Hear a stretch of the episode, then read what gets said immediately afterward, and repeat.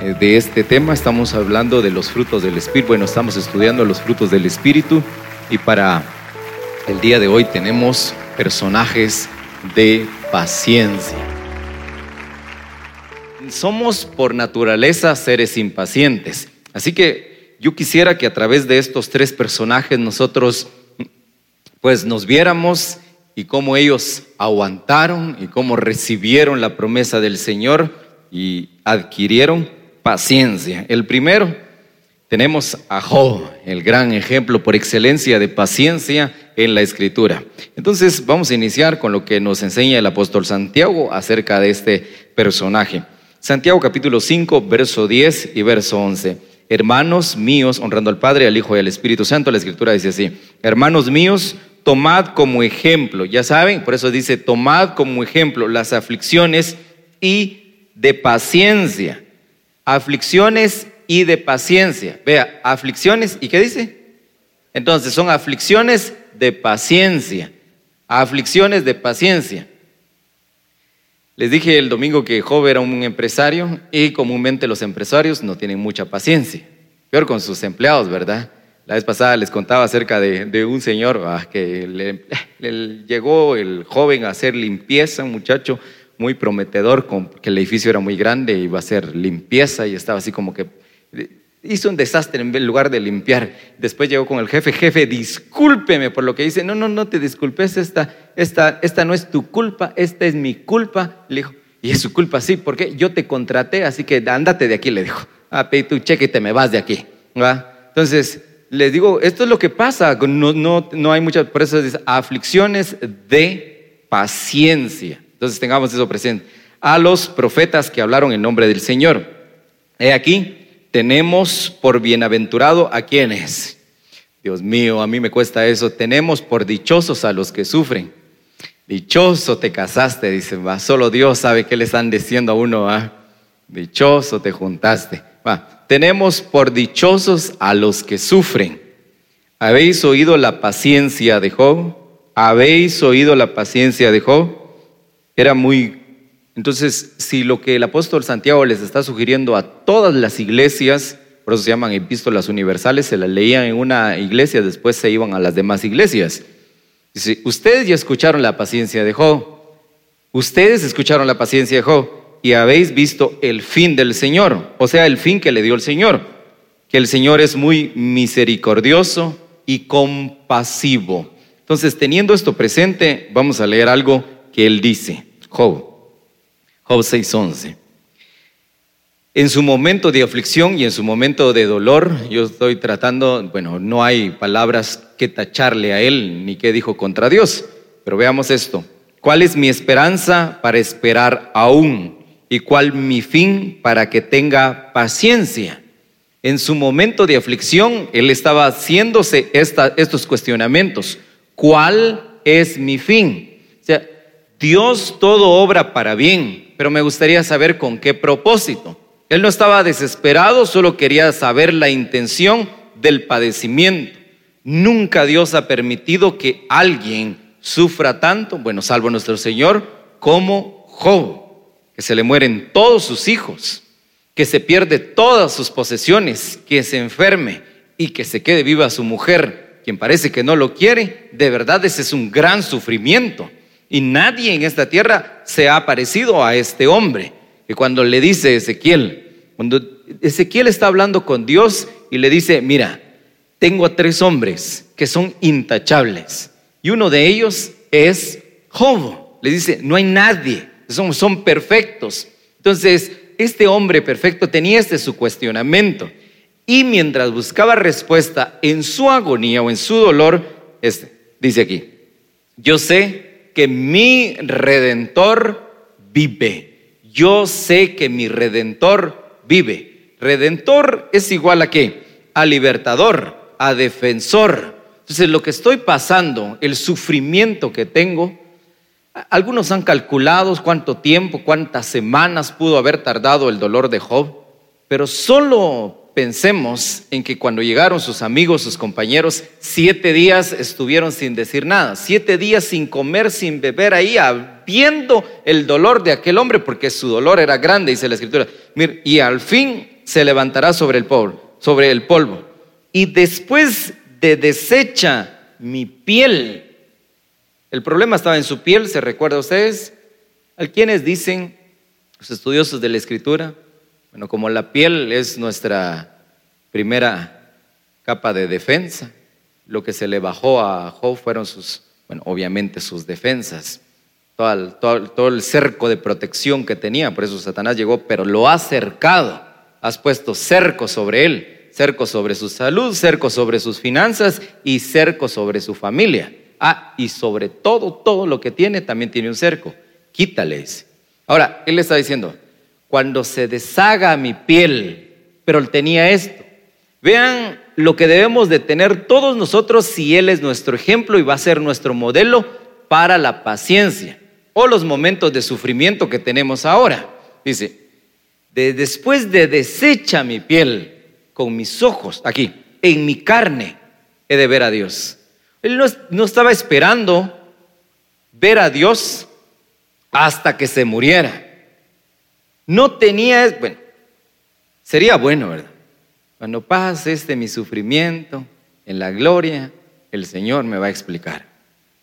Pero si aquí está el precedente, que este hombre que estaba padeciendo estaba diciendo esto, si desecha mi piel, entonces estaba hablando también, si está hablando de su redentor, de su libertador, de su pariente cercano y de su defensor, está diciendo, yo me voy a curar esto es temporal. Yo me voy a curar, ¿no? ¿Por qué? Porque en carne voy a ver a Dios. Y así fue que en carne vio a Dios. Ahora, mientras eso pasaba, miren, estas expresiones que él tiene. A mí, yo les decía la vez pasada, hubo un momento en que yo me puse a llorar por esta lectura. Me puse a, mientras estaba haciendo mi, mi estudio este, yo me detuve un momento y no podía más, mm, definitivamente no podía. Vea, Job 23.8. He aquí que yo iré al oriente y no lo hallaré. Y al occidente y no lo percibiré. Si muestra su poder al norte, yo no lo veré. Al sur se esconderá y no lo veré mas Él conoce mi camino. Me probará y saldré como oro. Mis pies han seguido sus pisadas. Guardaré su camino y no me apartaré. Dios no estaba para este hombre. Dios no estaba para él. Era un momento en que yo lo veo así, proféticamente estaba hablando las palabras de Jesucristo. Eli, Eli, lama sabactani. ¿Se recuerda? Porque me has abandonado. Dice, voy al norte y no está. A veces no nos pasa esto. Parece que oramos, cantamos y hacemos casi que rituales cristianos y no aparece y no contesta. Y por ningún lado está que está trabajando en nosotros. Paciencia. Paciencia para que tengamos calma para un fin o algo mejor al final de lo que teníamos. Siguiendo con Job, dice aquí. En, la misma, en el mismo capítulo, del mandamiento de sus labios nunca me separé. Guardé las palabras de su boca más que mi comida. Pero si Él determina una cosa, ¿quién lo hará cambiar de opinión, diría yo aquí? Su alma deseó e hizo. Él pues acabará lo que ha determinado en mí.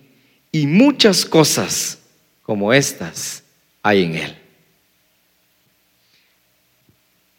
Si nosotros pudiéramos viajar en el tiempo y ver el dolor de este hombre y sus días de agonía. Algunos se, muere un ser querido y con mucho respeto decimos, le damos cristiana sepultura. Él ni siquiera pudo sepultar a sus muertos. Tenemos luto por ellos. Él, ¿cómo iba a tener luto si ni siquiera, ni siquiera se podía vestir? Tenía que tener un pedazo de, comal, dicen algunos, para rascarse, sentado sobre las cenizas para que lo doliera un poco más, aún así tener que estar siendo interrogados. Y dice, esto, Él determinó una cosa sobre mí y se va a cumplir. Ahora, cuando dice determinó aquí, bueno, acabará la certeza de Dios. Tal vez no escribí mucho sobre las palabras originales, aquí la, primera, Shalom, como, con lo que tiene que ver cuando Dios, cuando Balaam, por ejemplo, también dice, Él no es hombre para que mienta, ni hijo de hombre para que se arrepienta. El día en que dijo que nos iba a bendecir, ese día estamos bendecidos bajo juramento. Entonces no hay manera que dije, tal vez, tal vez te está atacando una maldición. ¿Cómo? si estamos bendecidos bajo juramento. la bendición abrahámica que nos iba a alcanzar a todos, ¿debido a qué? Entonces él estaba hablando sobre esto. Determinado sus propósitos, lo que él tiene para nosotros. Muy bien. Cambiando de personaje, tenemos a otro, David. Les decía, hay muchos personajes, pero veamos este y uno de sus salmos, el clásico que tenemos. ¿Me ayuda? Pacientemente esperé a Jehová y se inclinó a mí y oyó mi clamor y me hizo sacar de dónde. Muy bien, aquí vamos a hacer. No hemos estado ahí tampoco. A lo que yo conozco, con la vida que tenemos, no hemos estado en el pozo de la desesperación. Y esperar que pacientemente, tranquilo. Yo esperar pacientemente porque, Dios mío, como que fuera algo confuso. Esperar paciente en donde? En el pozo de la desesperación, donde todos se desesperan, Él estuvo esperando pacientemente. Cuando todos se rinden, Él dijo, no, yo voy a seguir adelante. Cuando todos se desesperan, dijo, yo voy a guardar la calma. Cuando todo el mundo abandona, dice, me voy a quedar aquí. Cuando el conflicto está superando la fuerza humana, Él dijo, yo voy a confiar en alguien. Y esperó pacientemente. Y me sacó, dice, del pozo de la desesperación, del lodo cenagoso, puso mis pies sobre la peña, enderezó mis pasos puso luego en mi boca un cántico nuevo, alabanza a nuestro Dios. Verán esto muchos y temerán y confiarán en Jehová. Ahora, si Él también va a ser nuestro modelo, queridos hermanos, no nos desesperemos por las cosas que quisiéramos ver.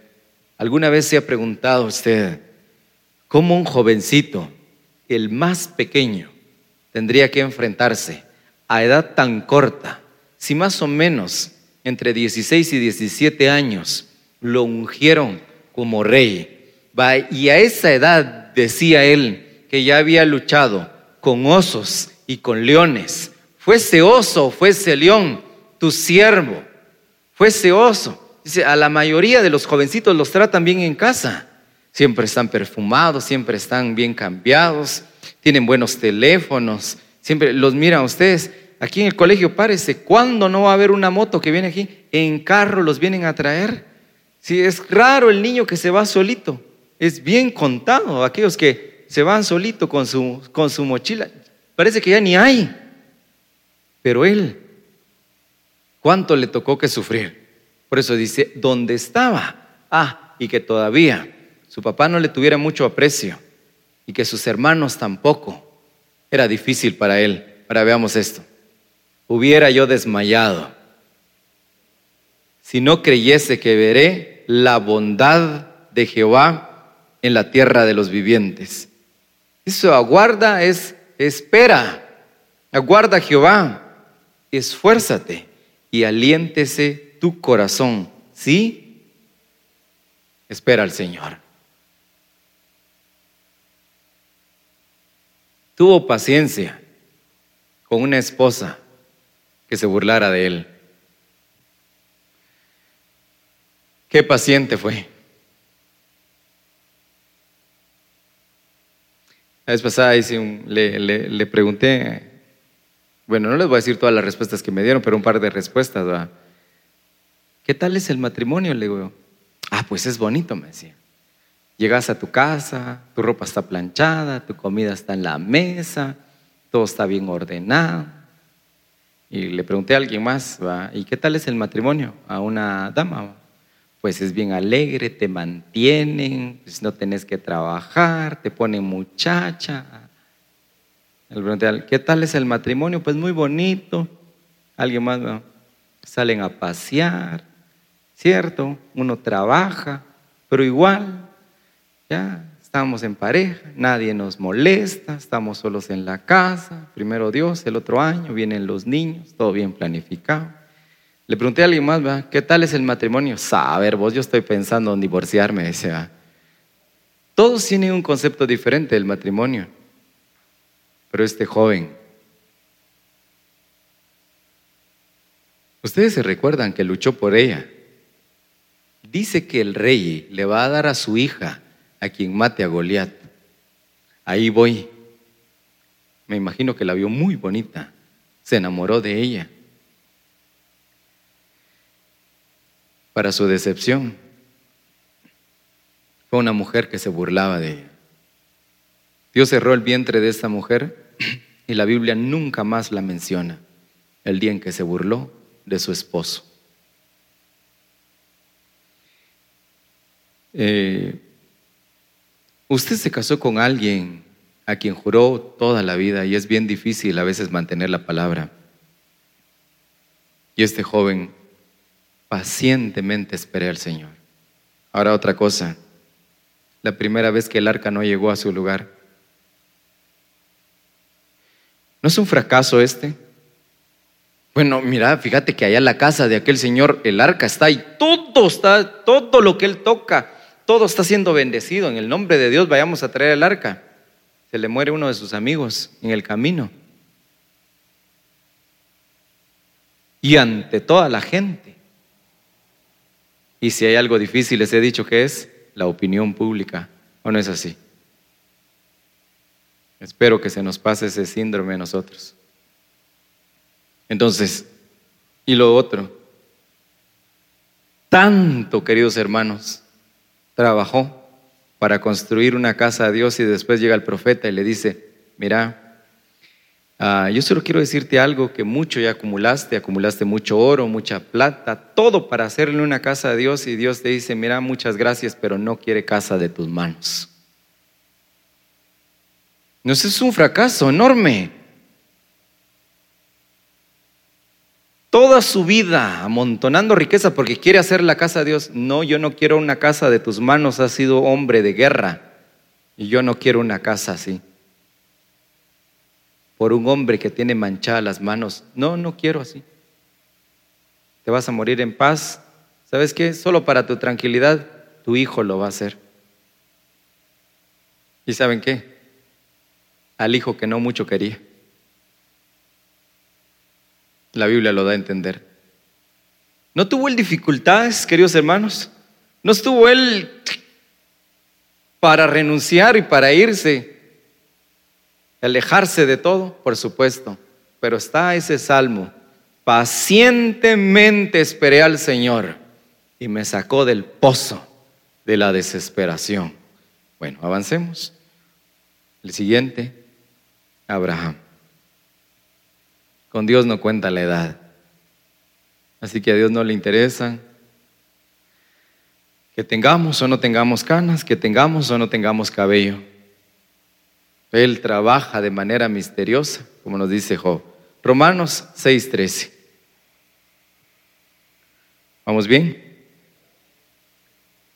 Porque cuando Dios hizo la promesa a Abraham, no pudiendo jurar por otro mayor, juró por sí mismo, diciendo, de cierto te bendeciré con abundancia y te multiplicaré grandemente.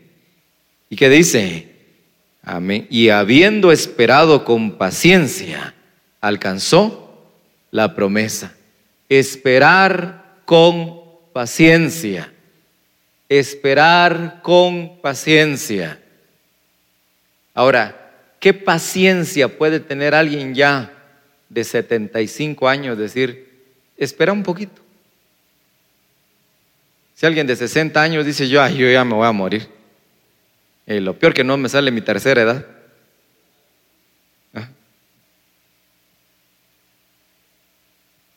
Como dijo un compañero, ah, sale cuenta ser viejito. Me urge llegar a los 60 mil quetzales están dando.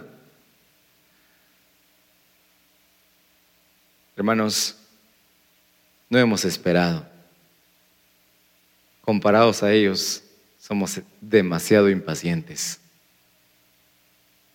Ahora, queremos lo de ellos, pero no queremos pasar lo que ellos. Y eso no está bien. Pero Abraham tuvo mucho, sí. Nos interesa que aquí y ahora, en este mismo momento. Y no está bien. Hagamos un poco de paciencia. Jóvenes, tengan paciencia. Uno no se gradúa de la noche a la mañana.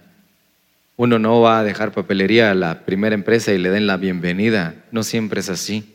Uno no inicia su negocio y ya al día siguiente ya está repartiendo millones a todos, a diestra y a siniestra. No es así.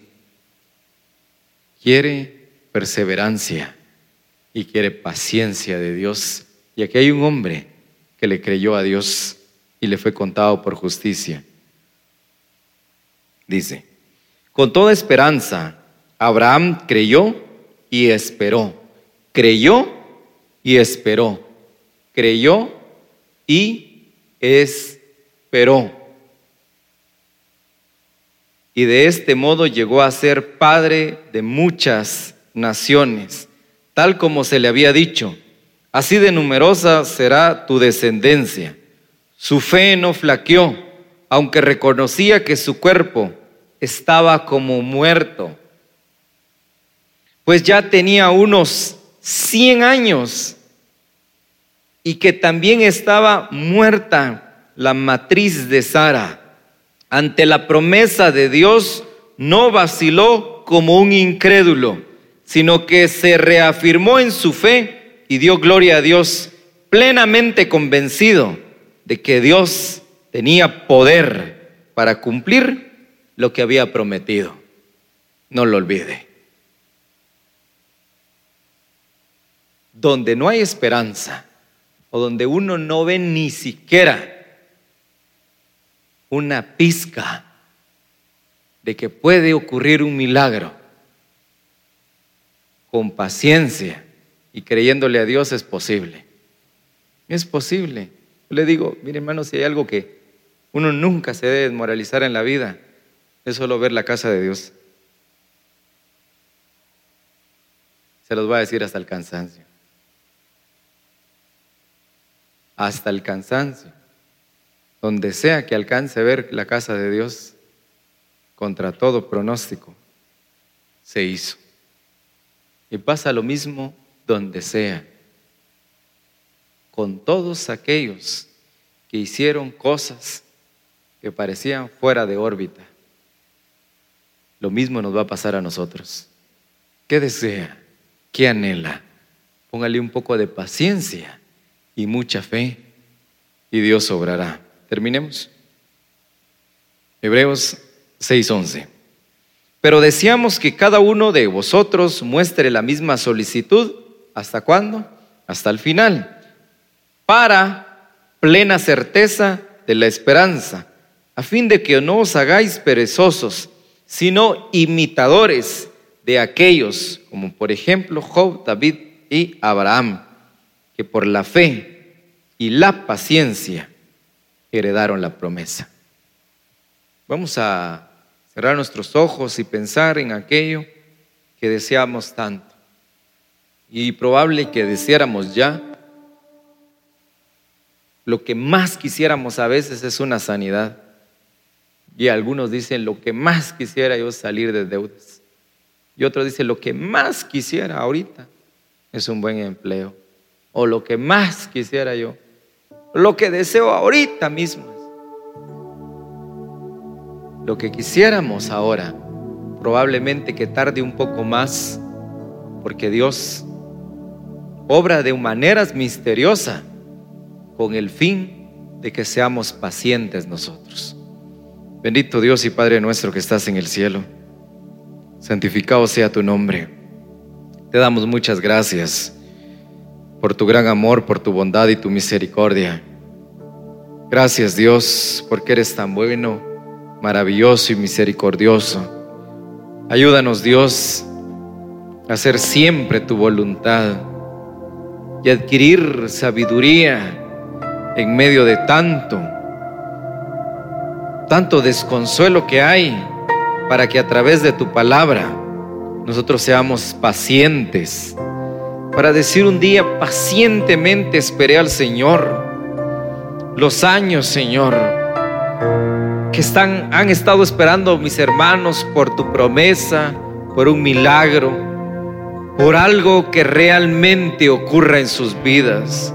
Dios de los cielos, en ti ponemos hoy nuestra esperanza en tu palabra descansamos. Seguramente nos tocará esforzarnos aún mucho más, pero reposaremos en nuestro interior sabiendo de que lo que has determinado, como dijo tu siervo Job, acerca de nosotros, lo cumplirás, oh Dios de los cielos. La gloria y la honra por siempre a tu nombre. Oramos, Señor, por las ofrendas, por los diezmos, de lo recibido de tu mano.